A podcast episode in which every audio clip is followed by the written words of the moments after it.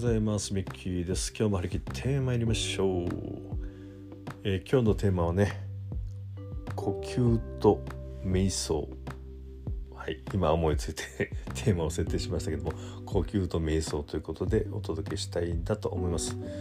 えー、昨日ね、えー、旅の総括ということで北海道一周の旅のね、え振り返りをしましてえ、旅って人を成長させますよねと、ね、移動時間に学ぶこともできるし人と出会っていろいろ話することもできるし本当にね、自分を磨くには旅というのは絶好のチャンスですよねとこういう話を、させていただきました、えー、この話をねずっとその後もつらつらと考えながらそして友達とね、え旅のお土産話をこうしながらね、えふと思ったんですけどもやっぱり、ねあれだけせかせか動き回ってもねすごくいいやっぱり休息になったんですね。休息、えー、休む息と書いて休息なんですけども。何かなと、えとってもその心が穏やかになり体の体調も整ってね、えー、日々毎日ね生き生きと行動ができると。これってやっぱり脳みそがね本当にゆったりとリラックスをして休息休養ができたからだと。いうことがね、えー、だんだんと分かってきました。まあ、たまたまねやっぱりそういう時ってあの、うん、考えてること少しこう疑問に思って何かなということをつらつら考えるとそれにこうフィットしたねその答えになるようなヒントになるようなことが情報としてポンポンと入ってきますよね。えー、立て続けにねえー、っとまあ以前読んだ本がパッと目に入ってこれはあのシリコンバレーの良い休息シリコンバレー式の良い休息っていう本ね、えー、この休息というものを科学していると。いろいろこうねああだこうだとこう分析してる本。これもねざーっとまた読み返してあなるほどねっていうのが気づきがありましたし、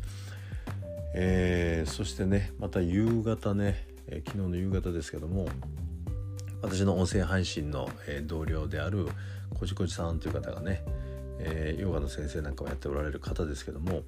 えー、呼吸腹式呼吸のね、えー、セッション生ライブセッションを昨日やられてましてちょっと残念ながら音声のトラブルでね、え機械のトラブルで最後の星が聞けなかったんですけども、えこじこじさんがね最後に言われてた言葉非常に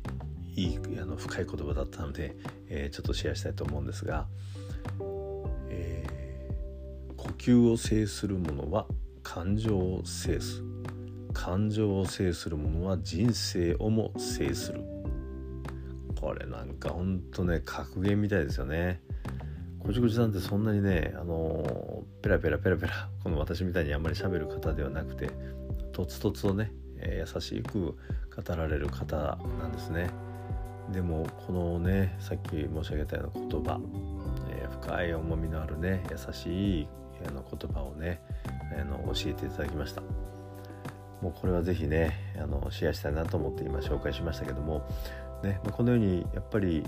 えー、なんだろうなとこのリラックスして非常に感覚が研ぎ澄まされてそれでいてリラックスできてね人にも優しくでき自分をもいたわれる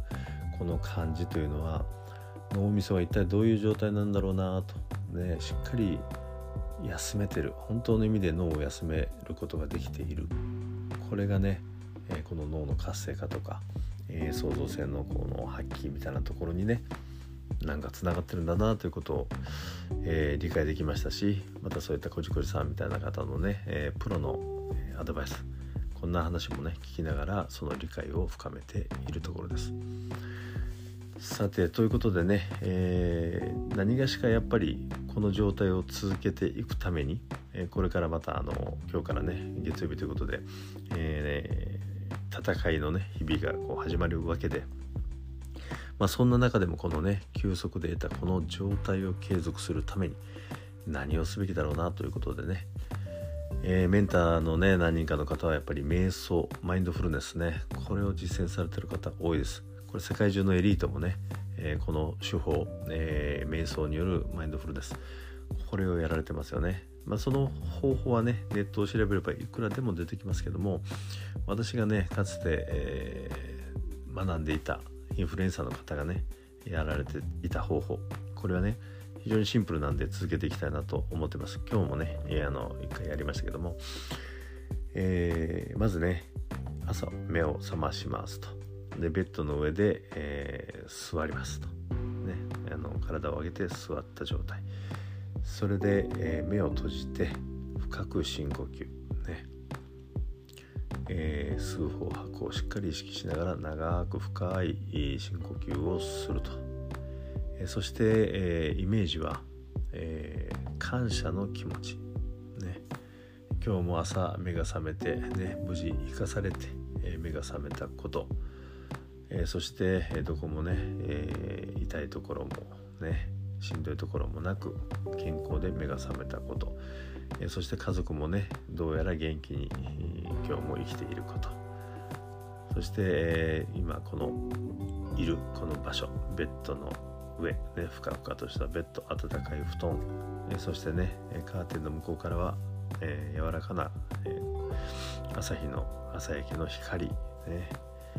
えそして、えー、綺麗な空、えー、ね、そこら辺に、え、で泣いているちっちゃな小鳥、まあ、いろんなことにね、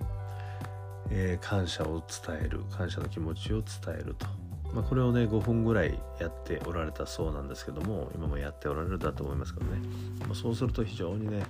目覚めがよく脳が非常にこのリラックスした状態で一日を始めることができると。ね、このようにおっしゃってまして、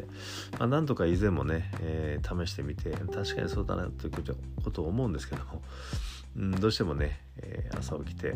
やることいっぱいあるなってんですぐにこうやるべきことに手をつけちゃうという癖がねなかなか治らなくて、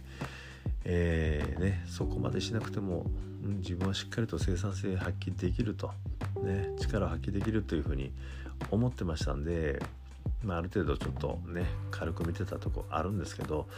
やっぱりね、えー、年ね私55ですけども55にしてはねもう自分でも鉄人だなと思うぐらい元気だ元気なんですけれどそれでもねやっぱり30代、ね、20代の頃と比べるといろんなところでねガタが来てますし、えー、思考のね持久力といいますかね、えー集中力みたいなところがだんだんとこの陰りが見えてきているということをねやっぱり現実から目を背けちゃあかんなということを最近思っておりましてやっぱりこの科学的にねいろんなことが実証され、えー、広がりを見せている方法というものをね、えー、しっかり学んでね、えー、まあ完璧じゃなくてもやっぱりできることからあのやっていく。もうそして自分なりのねペースをつかんでいくっていうことをねやっていきたいなと思いまして。はい。ということでね、えー、今日は、えー、テーマ何と言いましたっけね私。呼吸と休息かな。はい。えー、呼吸をね制する者は人生をも制すということでね、えー、呼吸の大事さ。深く呼吸をしてそしてうーん何でしょうね。正しいね、人間としての徳のある考え方ね感謝の念をしっかりと持つ。この呼吸とこの念ずることのセットでねマインドフルネスしっかりとした良質な瞑想をすることで自分の能力をね最大限発揮するということをね目指していきたいなと思います。やっぱり人間ね、えー、能力の大小ねあります。人の能力ってね人それぞれですから。もういいも悪いもない、ね、ただひたすらに自分の能力を最大限に発揮する。これがね人として生まれ、ね、生かされている、ね、この人間としてやるべきこと、ね、生きてる間に自分最高の自分を発揮し続けること。これしかないかなと思います。まあ、そのためにね与えられた能力を最大限発揮するために自分で努力工夫できることはやり、えー、やっていきたいなと。それがマインドフルネス瞑想ということじゃないかなということが、えー、昨日の学びでございましたので、えー、シェアいたしました。はいということでね今週も始まりましたね。皆さん最大限の自分を発揮してまいりましょう。いってらっしゃい。